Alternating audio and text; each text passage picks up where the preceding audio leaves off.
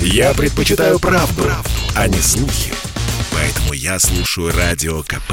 И тебе рекомендую. Прошу к столу. Вкусный проект Андрея Макаревича. Всем привет, с вами Андрей Макаревич. Много-много лет назад, в начале 80-х прошлого столетия, город Ташкент выглядел совсем не так, как сейчас. В центре города находился большой старый рынок, восхитительный рынок, а напротив него пролегал глубокий овраг с тенистыми деревьями и кустами, на дне тек орык. Этот овраг назывался Яма. В этом овраге сидели бабушки с маленькими мангальчиками и жарили маленькие шашлычки из бараньей печенки с курдюком – Шашлычки назывались джигар. Стоил каждый шашлычок 50 копеек. Если вы приносили с собой бутылку, ну ничего вкуснее в жизни, я клянусь вам, я не ел. Сейчас я вам расскажу, как эти шашлычки сделать дома. Сначала вам придется купить свежайшую баранью печенку. И сделать это придется на рынке. Забудьте о мороженое, умоляю вас. Свежайшая баранья печеночка, которую надо будет порезать на кубики величиной, ну, примерно 2 сантиметра сторона. На еще более тонкие прямоугольнички надо будет порезать курдюк. Я беру курдюка несколько меньше, чем печенки, чтобы не было слишком жирно. В Ташкенте сажали на шампурчик через один. Печеночка, курдюк, печеночка, курдюк. Я сажаю две печеночки, два куска печеночки, один кусочек курдюка,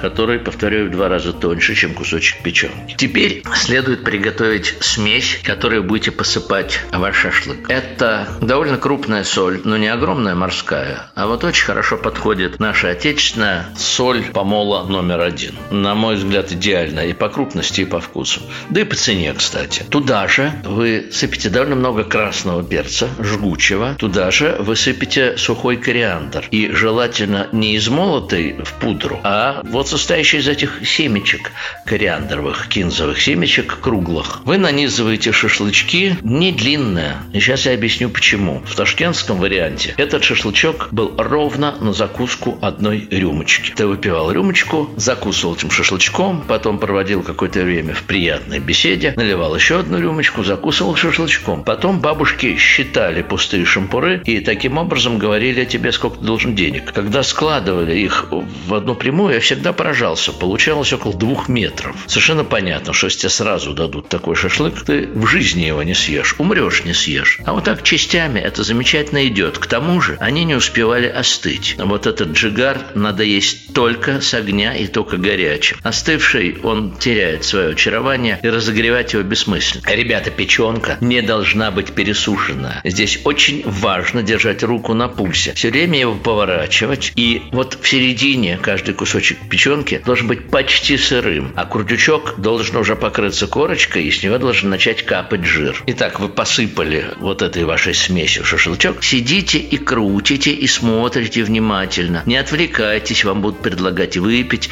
кричать «готово». Не слушайте никого, но, умоляю, не пересушите, потому что получится гадость. Если человек заявляет, что он не любит сырую печенку, гоните его в шею. Пусть закусывает консервные. Джигар – это живая вещь. Печенка должна быть с соком. И, слушайте, горячее сырым не бывает. Можете мне поверить. И вот все вокруг мангальчика, вы разлили по рюмочке, рюмочке, съели по шашлычку, а потом еще по рюмочке, еще по шашлычку. А после этого уже можно садиться за стол, куда скоро подадут основное блюдо, например, плов, с чем я вас и поздравляю. Заходите ко мне на смак Андрея Макаревича на YouTube. Всем привет! Прошу к столу. Вкусный проект Андрея Макаревича.